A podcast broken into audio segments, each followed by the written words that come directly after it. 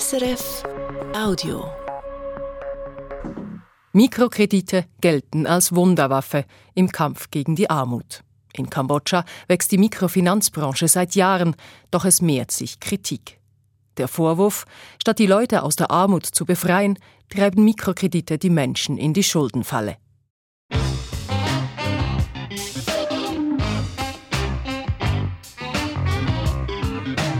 International. Eine Sendung von Martin Aldrovandi.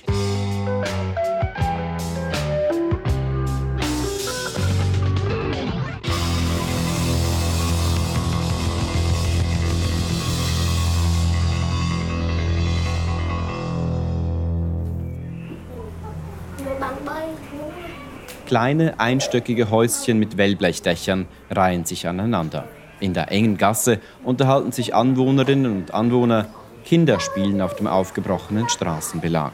Der Geruch von Abwasser vermischt sich mit jenem von nahegelegenen Garküchen. Es ist Abend am Rand der kambodschanischen Hauptstadt Phnom Penh. Arbeiterinnen der großen Textilfabriken, die hier Kleider für den Weltmarkt produzieren, kehren in ihre Unterkünfte zurück. Mai Chen ist eine von ihnen. Mai Chen heißt in Wirklichkeit anders. Zu ihrem Schutz sind sie und weitere Kreditnehmerinnen anonymisiert. Sie sitzt vor der Haustür ihrer bescheidenen Bleibe auf einem Plastikhocker. Für das Interview hat sich Mai Chen extra ein frisches weißes Hemd angezogen. Die 36-Jährige näht Hosen und Hemdtaschen für einen amerikanischen Sportartikelhersteller. Anstrengend sei die Arbeit, sagt sie. ក្នុងមួយថ្ងៃគេកំណត់និយាយទៅមុខងារឧទាហរណ៍ថាខ្ញុំដេកកប៉ាល់អញ្ចឹងមួយថ្ងៃគេត្រូវឲ្យខ្ញុំដេកឲ្យបាន Jede Arbeitsgruppe hat ein Tagesziel. Ich nähe die Taschen an die Kleider. Mein Tagesziel sind 500 bis 600 Taschen. Wenn ich das Ziel nicht erreiche, werde ich beschimpft und mir wird gesagt, ich solle schneller nähen, damit ich die Zielvorgabe erfülle.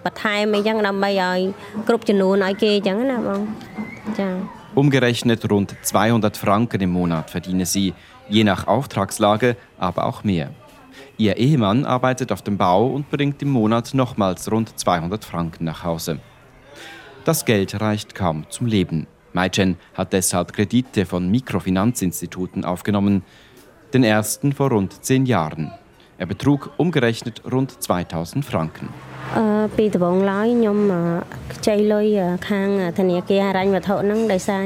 Ich habe den Kredit aufgenommen, als ich hier angefangen habe zu arbeiten. Mit dem Geld kaufte ich ein Motorrad, um zur Arbeit zu gelangen und zahlte private Schulden ab.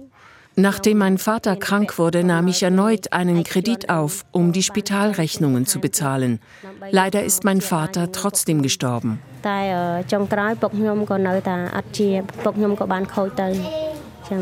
Danach geht es weiter bergab in Maichens Leben. Mit dem Tod des Vaters fällt auch dessen Einkommen weg. Zusätzlich wird die Mutter schwer krank. Maichen verbringt mehr Zeit damit, sie zu pflegen, arbeitet deshalb weniger Schichten und verdient somit weniger. Die vermeintliche Lösung der Probleme zusätzliche Kredite. Maichen nimmt Geld bei weiteren Mikrofinanzinstituten auf. Die Jahreszinsen für die Rückzahlung betragen bis zu 18 Prozent plus Gebühren.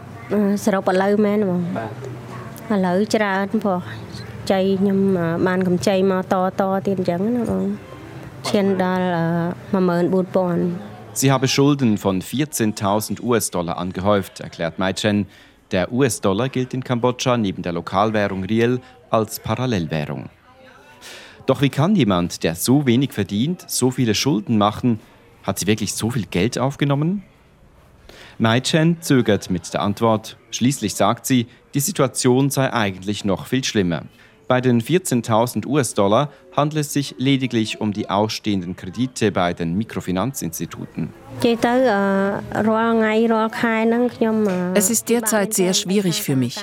Ich muss meine Rückzahlungen und die Zinsen mit zusätzlichen privaten Krediten finanzieren und auch die Lebenshaltungskosten und die Schulausgaben für meinen Sohn. Deshalb habe ich immer mehr Schulden. Rund 5000 US-Dollar hat Mai Chen zusätzlich bei informellen Geldverleihern aufgenommen. Dort sind die Zinsen noch höher. Ihre Lage scheint aussichtslos. Mai Chen sitzt tief in der Schuldenfalle.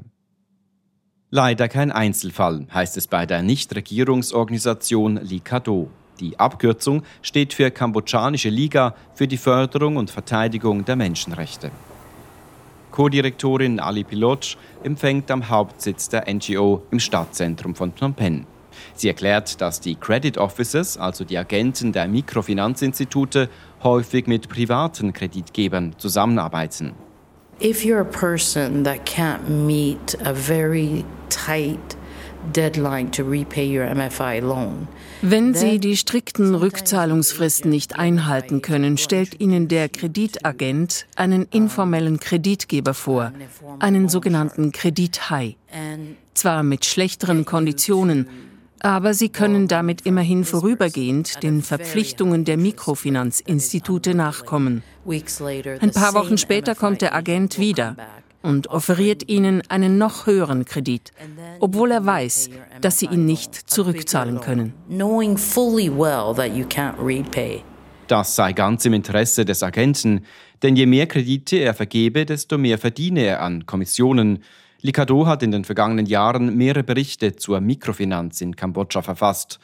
Darin kommt die NGO zu einem vernichtenden Ergebnis. It's a business. It's a business based on greed. It has very little to do with empowering people or pulling them out of poverty. Es ist ein Geschäft. Ein Geschäft, das auf Gier basiert. Es hat wenig damit zu tun, die Menschen zu stärken oder sie aus der Armut zu befreien. Den Menschen, mit denen wir gesprochen haben, haben diese Kredite nicht geholfen. Im Gegenteil.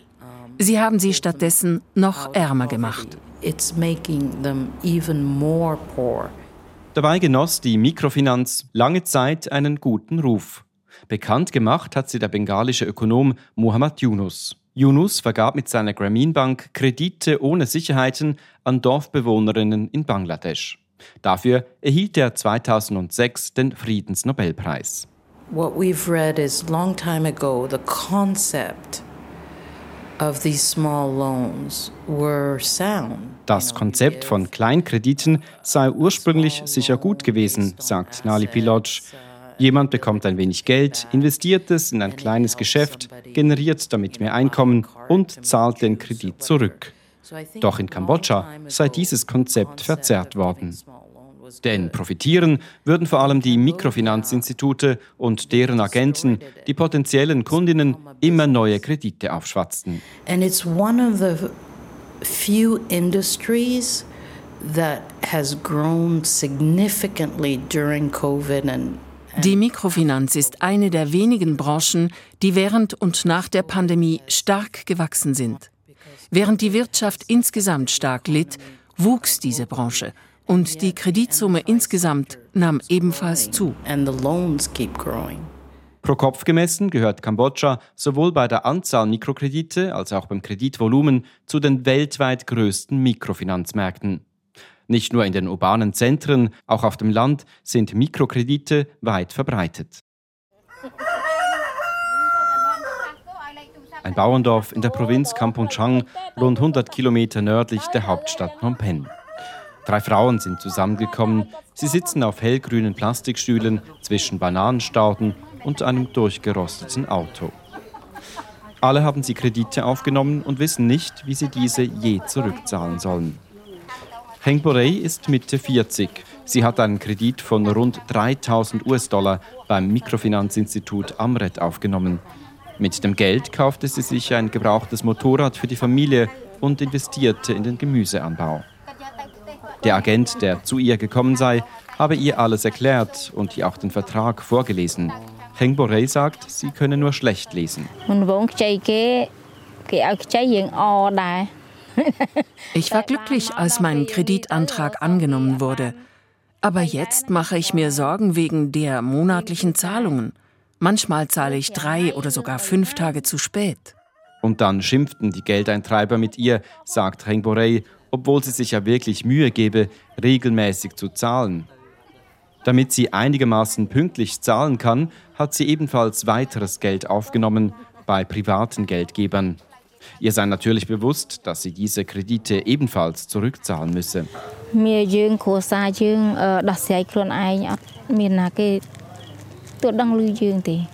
Vorwürfe will sie trotzdem niemandem machen, weder den privaten Geldgebern noch den Agenten des Mikrofinanzinstituts. Sie habe schließlich die Kredite aufgenommen und trage somit auch die Verantwortung. Im Gespräch wird deutlich, wie unangenehm es Chengborei ist, darüber zu sprechen. Schämt sie sich für die Schulden?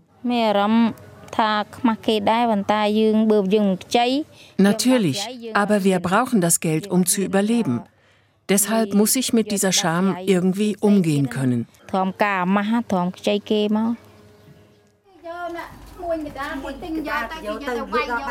Kredite aufgenommen hat auch Praxaren, die in der Nachbarschaft wohnt. Sie zeigt ihren bescheidenen Hof. Die Familie mit drei Kindern lebt in einem traditionellen Haus auf Holzstelzen. Im Erdgeschoss, sprichwörtlich auf der Erde, spazieren Hühner. Zwischen den Stelzen sind Hängematten gespannt. Es wirkt einfach, aber gemütlich. Doch die Idylle trügt. Die Familie ist hoch verschuldet. Praxaren hat bei Amret und weiteren Mikrofinanzinstituten umgerechnet 15.000 Franken aufgenommen. Die Kreditagenten seien einfach bei ihr aufgetaucht, sagt Praxarin. Zuerst habe sie ein gutes Gefühl gehabt. Sie kamen zu meinem Haus und fragten, ob ich an einem Kredit interessiert sei. Sie ließen ihre Telefonnummer zwecks Kontaktaufnahme da. Praxaren entschied sich zusammen mit ihrem Mann für einen Kredit. Das erhaltene Geld steckten sie in den Bau ihres Hauses und sie kauften sich einen Anhänger für den Hof. Zuletzt nahm Praxarin weiteres Geld auf, um Ton zu kaufen. Die Mit-40erin töpfert und generiert damit zusätzliches Einkommen für die Familie, während ihr Mann auf Baustellen außerhalb des Dorfes arbeitet.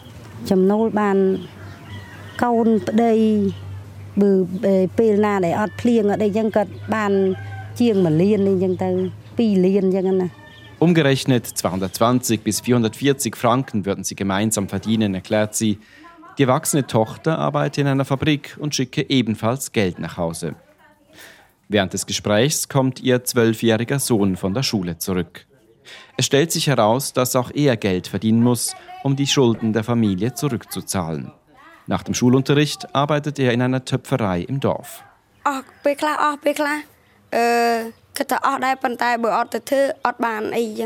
Er sei müde, sogar sehr müde, aber wenn er nicht arbeiten gehe, verdiene er kein Geld. Fehlt er manchmal im Unterricht wegen der Arbeit in der Töpferei?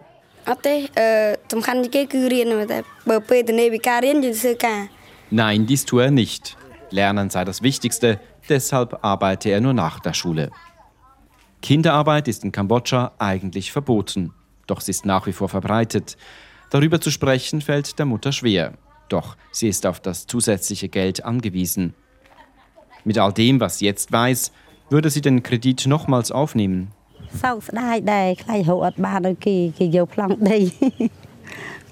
Ich bereue es, weil ich fürchte, dass ich mein Land verliere.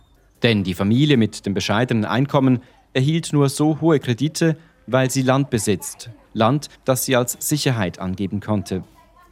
Praxarin erzählt von Nachbarn im Dorf, die wegen der Schulden bereits Land verloren hatten. Diese trauten sich vor lauter Scham nicht mehr unter die Leute.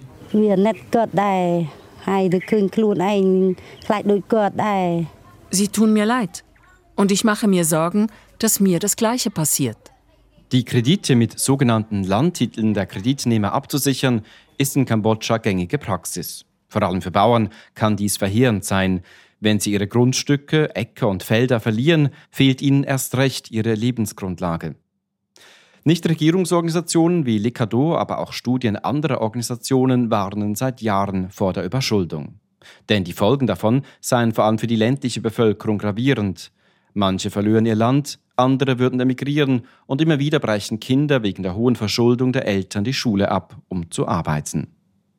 Trotz der heftigen Kritik fließt auch Geld aus dem Ausland an kambodschanische Mikrofinanzfonds, die wiederum Geld an die Kreditnehmerinnen vor Ort geben.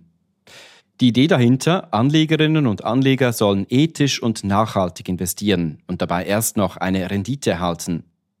Nali Pilotsch kann darüber nur den Kopf schütteln. The perception of giving small loans to poor people in developing country.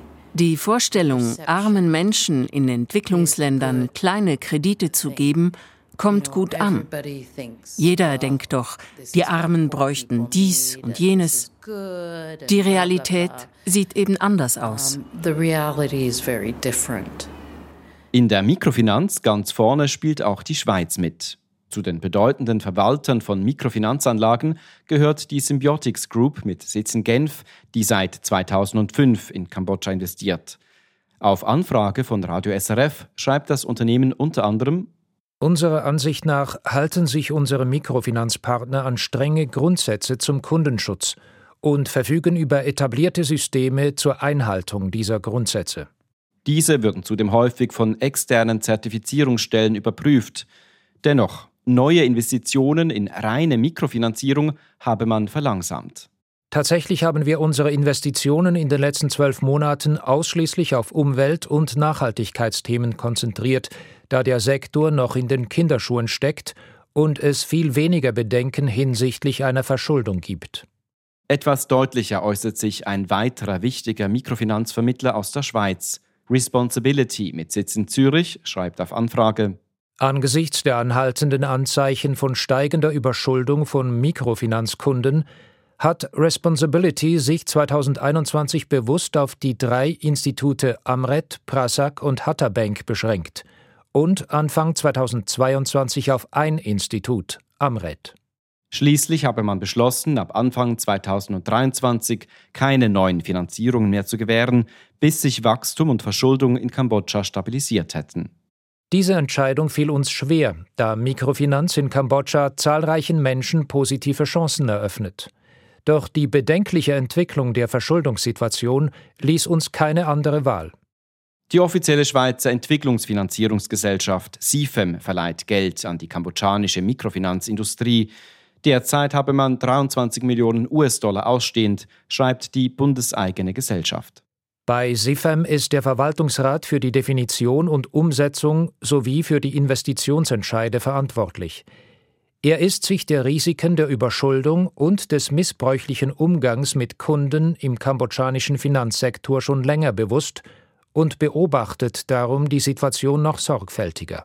Es seien derzeit keine neuen Investitionen vorgesehen, so SIFEM weiter.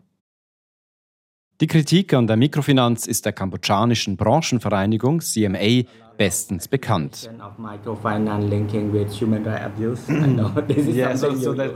Ihr Sprecher, Kain Tong-i, empfängt im klimatisierten Sitzungsraum der Vereinigung in Phnom Penh.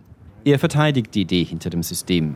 Microfinance have played a very crucial role in boosting economy, in reducing poverty reduction, die Mikrofinanz hat eine sehr wichtige Rolle gespielt bei der Stärkung der Wirtschaft und bei der Bekämpfung von Armut. Man kann nicht wegen ein paar Fällen die ganze Branche verurteilen.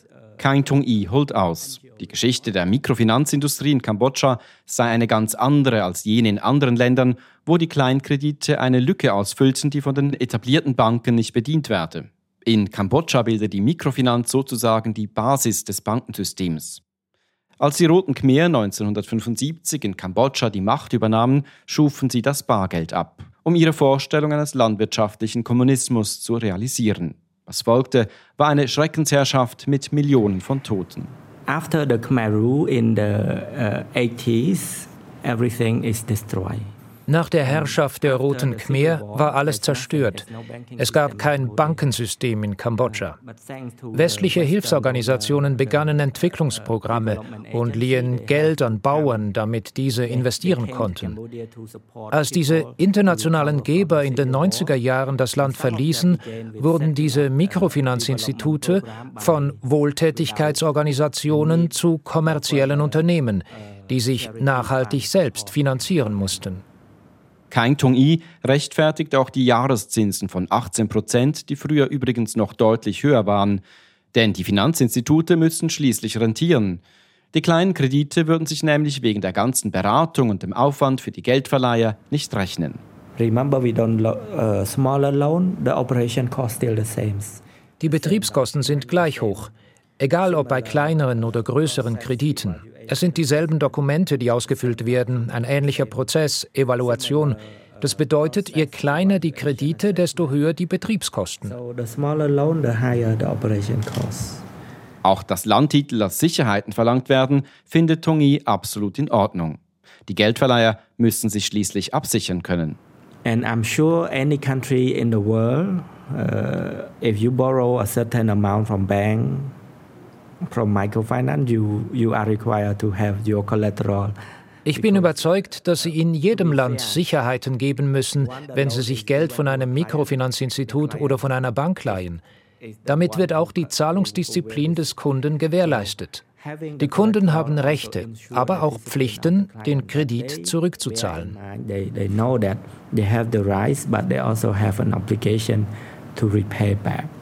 Kain Tong-i weist außerdem auf die hohe Rückzahlungsquote der Kredite hin und stellt mehrere Programme und Kampagnen vor, mit denen man der Kritik an der Branche bereits entgegengekommen sei. Außerdem sollen etwa Dorfbewohnerinnen und Bewohner besser über Finanzfragen informiert werden und es sei geplant, Verträge zu vereinheitlichen und verständlicher zu machen.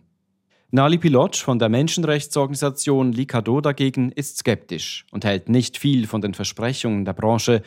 Auch die relativ hohe Rückzahlungsquote der Kredite sei mit Vorsicht zu genießen. We find that these MFIs are basically bureaucrats. Diese Mikrofinanzinstitute sind im Grunde Bürokratien. Auf dem Papier sieht alles wunderbar aus. Es sieht so aus, als würden alle Schuldner ihre Kredite zurückzahlen. Was nicht dort steht, ist, dass es sehr viel Druck gibt und häufig Drohungen, damit sie diese Kredite zurückzahlen. Natürlich gibt es Fälle von Kreditagenten, die unethisch handelten, sagt Tongi. Those cases include encourage their client to sell lands. Dazu gehören Fälle, in denen die Kunden dazu überredet werden, Land zu verkaufen oder wo Kunden belästigt werden oder sie motiviert werden, von Verwandten Geld zu borgen oder sogar ihre Hühner und Kühe zu verkaufen, um die Schulden zu bezahlen. Solche Fälle gibt es, aber sie sind sehr selten. Tongi versichert, die Branchenvereinigung verfolge eine Null-Toleranz-Politik, bei Kinderarbeit sowieso. Außerdem verweist er auf einen Selbstregulierungsmechanismus der Branche, der gut funktioniere. Doch auch dies weist Nali Pilotsch von Likado zurück. In Cambodia, you cannot ask a thief to investigate the theft. It doesn't work. In Kambodscha können Sie nicht den Dieb beauftragen, den Diebstahl zu untersuchen. Das funktioniert nicht. You need an independent external regulation body. Wir brauchen eine externe und unabhängige Regulierungsbehörde. Nach dem Interview will Kain Tung-i von der kambodschanischen Mikrofinanzvereinigung noch etwas loswerden. Im Gang vor dem Sitzungszimmer warnt er vor der Negativberichterstattung rund um die Mikrofinanz in Kambodscha. Denn diese würde vor allem verantwortungsvolle Investoren aus Europa abschrecken. Investor who genuinely concerned about the well-being of the client will less likely want to invest in Cambodia. Investoren, denen es um das Wohlergehen der Kundinnen geht, werden weniger in Kambodscha investieren wollen. Sie werden ersetzt von Investoren, denen es vor allem um die Rendite geht zum Beispiel aus China. Glauben Sie wirklich, die chinesischen Investoren kümmern sich mehr um das Wohlergehen der Kunden? Nein. Do you think these Chinese investors concern more about the client? No. In der Tat, Nali Pilotsch und ihre Organisation konzentrieren sich auf westliche Investoren. Das hat praktische Gründe, wie Nali Pilotsch erklärt. Lobbying bei asiatischen Investoren sei sehr schwierig. Aber im Westen, etwa in Europa, gibt es Mechanismen, die wir nutzen können, damit diese Investoren zur Rechenschaft gezogen werden für das Leid, das sie verursacht haben. So hat Likado gemeinsam mit einer weiteren kambodschanischen Menschenrechtsorganisation Beschwerde gegen sechs kambodschanische Banken und Mikrofinanzinstitute bei der Ombudsstelle der Weltbanktochter International Finance Corporation, kurz IFC, eingereicht, wegen der sozialen und wirtschaftlichen Schäden, die durch die Kreditvergabe verursacht würden. Die Ombudsstelle hat eine umfassende Untersuchung von Menschenrechtsverletzungen im Zusammenhang mit der Überschuldung in Kambodscha angekündigt. Zurück bei der Textilarbeiterin Maichen am Stadtrand von Phnom Penh. Es ist dunkel geworden. Von der Hauptstraße her dringt der Gesang einer mobilen Karaoke-Station in die Gasse. Maichen sitzt noch immer auf ihrem Plastikhocker. Sie hat Tränen in den Augen. Die Verzweiflung ist ihr deutlich anzusehen. Und doch scheint sie noch etwas Hoffnung zu haben. Maichen hat sich viel vorgenommen. Sie wolle wieder mehr Überstunden machen. Ihr Mann hoffe zudem auf zusätzliche Arbeit auf den Baustellen.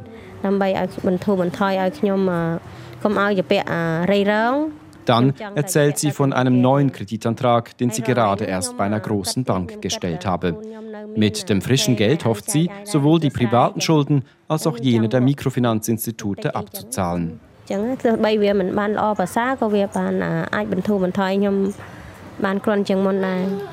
Klar, sei die Situation dann immer noch nicht gut, aber wenigstens besser als jetzt. Und sie hätte dann immerhin nur noch einen Ansprechpartner und müsste ihr Geld nicht zwischen verschiedenen Kreditgebern jonglieren. Sie weiß aber auch, raus aus der Schuldenfalle kommt sie damit nicht. Mai Chen befindet sich in einem Dilemma. Ihre Kredite dienen zum größten Teil der Existenzsicherung.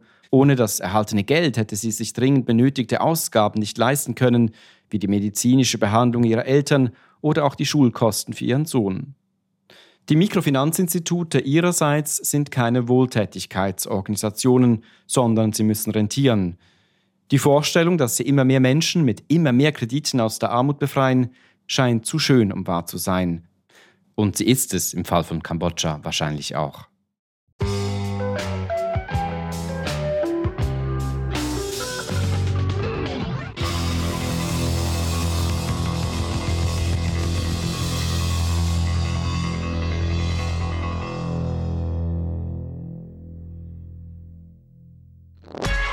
Das war ein Podcast von SRF.